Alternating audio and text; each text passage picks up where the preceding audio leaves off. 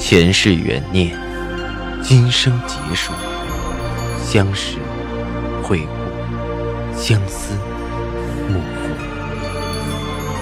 忘川河畔苦等，三生石前许愿，浮华落尽，只余情深入。欢迎收听由喜马拉雅出品的《情似故人来》，作者。文安初心忆故人，蒋波，魅影，明月照经纶，莫千林。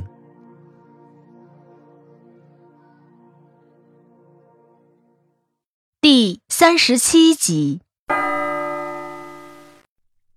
看我听得愣愣，孟凡玲揉揉我的头发，笑着：“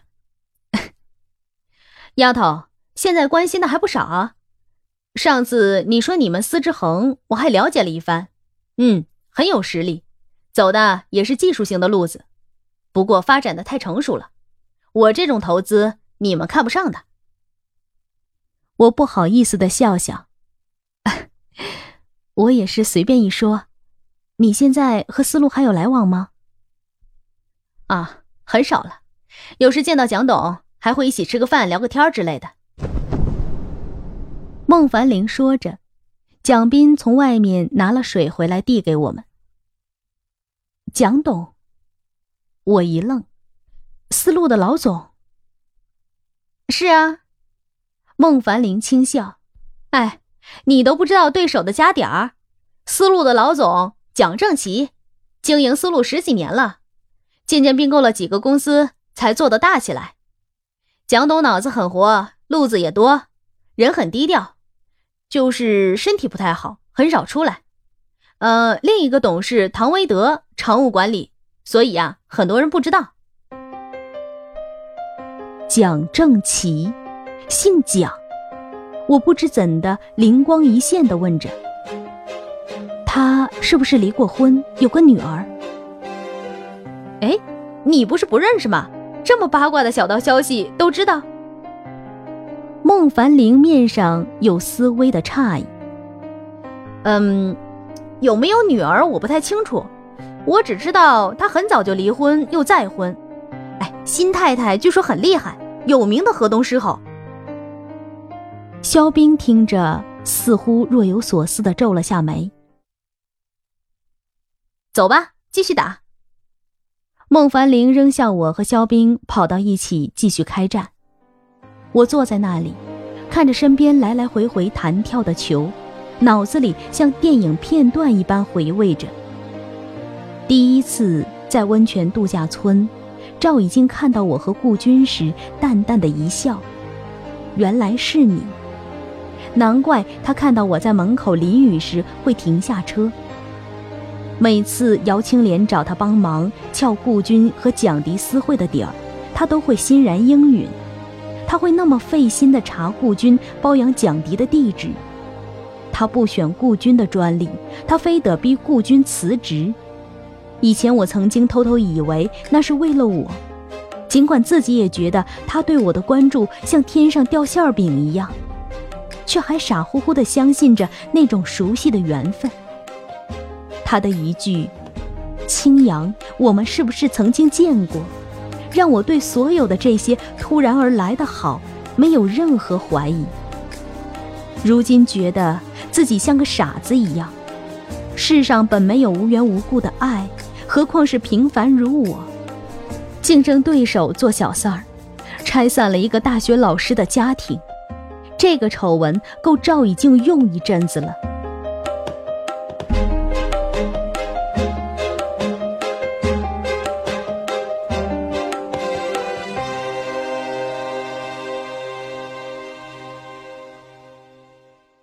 肖冰不知什么时候已经打完球，靠在我身边。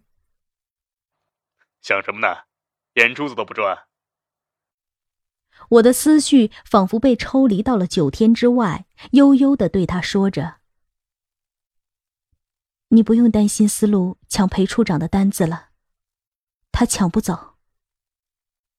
对外商花边新闻不起作用，对政府投资的项目。”这种负面影响足够硬了。为什么？肖斌问完之后，顿了一下，唇际划了个了然的弧度。果然没几天，肖斌得到了消息，思路无声无息的退出了这场竞争，没有和裴处长再联系。赵以静也很快回来了，再见到他的时候，忽然就有一种从头到脚的冰凉，即使是擦肩而过的瞬间，都能凉到指尖儿。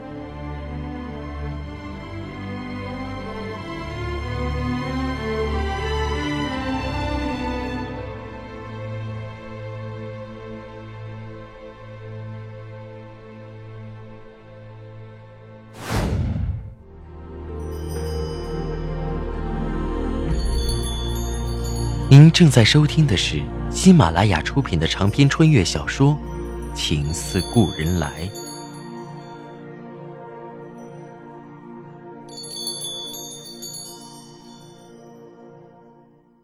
我还是没有忍住，借着一次批单子的机会，没有交给连小茹，亲自敲了他的办公室的门。已经有一个多月没有相对，在他沉闷的办公室里。我几乎能听到心跳的回声。他正一边吸着烟，一边低头，不知看着什么。抬头看看是我，有些意外的怔了一下，眸中涌起一股浪潮，随即很快的平息如常，淡淡问着我：“什么事？”我把手里的单子递给他，很简单的报价。他翻了翻，就挥笔签了名字。我接过他返给我的单子，极力压抑着自己的情绪，看着他问：“赵总，我想问你一件事。是不是你很早就知道蒋迪是丝路老总蒋正奇的女儿？”他看着我，唇际勾起个玩味的笑：“是，怎么了？”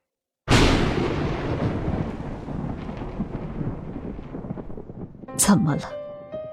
听到他的回答，尽管我早有准备，可还是听见心咔嚓碎裂的疼痛。我的声音开始颤抖。是不是很早你就觉得这是一盘好棋？他的脸色猛地沉了下来，直看向我的眸子。方才眸中的浪潮又涌了出来，几乎要迸发，却又竭力的压了下去，只留给我一句波澜不惊的回答：“是。”说完，紧盯着我道：“包括你，也是棋子。满意了？嗯？”只是声音最后有一丝的颤抖。满，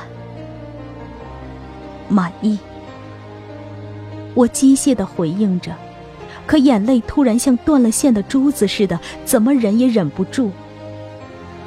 赵已经没再看我，狠狠吸着手里的烟，却猛地烫到了手。他发狠的用手指把烟头搓灭，却更烫的一丝青烟冒起。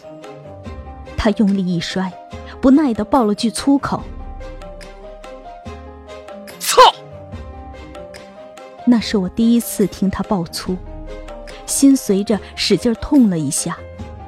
我再也忍不住，拎着单子转身跑了出去，没敢回办公室，躲在楼梯间，对着窗户，咬着手背，哭了个昏天暗地。这就是我的报应，我报复顾军的报应。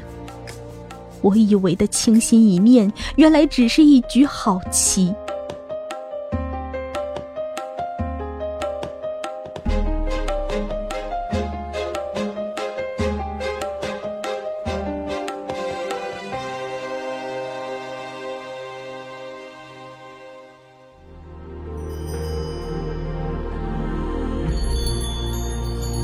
正在收听的是喜马拉雅出品的长篇穿越小说《情似故人来》。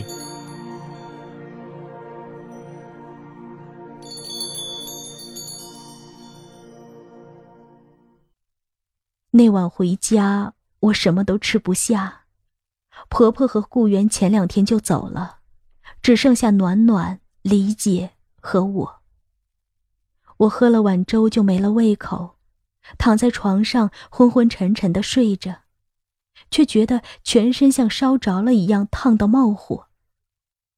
想喊李姐帮忙，怎么也说不出话来。茫然中看到一张和赵以静相似的脸。一袭青袍，冷眼说着：“滚出赵家的门！”我的全身都随着这句话在抽搐的疼，直到迷迷糊糊天亮了，才像被抽醒了似的，一身大汗，全身疼得边吃胀打一般。正好是个周六，也不用去上班，但是约了夏医生，我挣扎着起身。李姐看我摇摇晃晃的，有些担心。要不我陪着去吧。李姐从来没去过，我也不放心她带着暖暖出去，强撑着拉着暖暖出门了。打车到了夏医生那里，前面还有一个患者。我在等候的时候头痛欲裂，迷迷糊糊的，几乎要睡着，只是紧紧拉着女儿的手。过了一会儿，护士出来喊：“宋清扬。”我拉着暖暖过去。夏医生问了问暖暖最近的情况，我有气无力的回答了几句。夏医生微微诧异的看了我几眼：“你是不是不舒服？”我勉强笑笑：“有一点，不碍事的。”说完，坐在窗边的椅子上，手扶额，紧紧靠着墙角。迷糊中，感觉夏医生不知和暖暖说了什么，又是画图，又是拿着道具比划。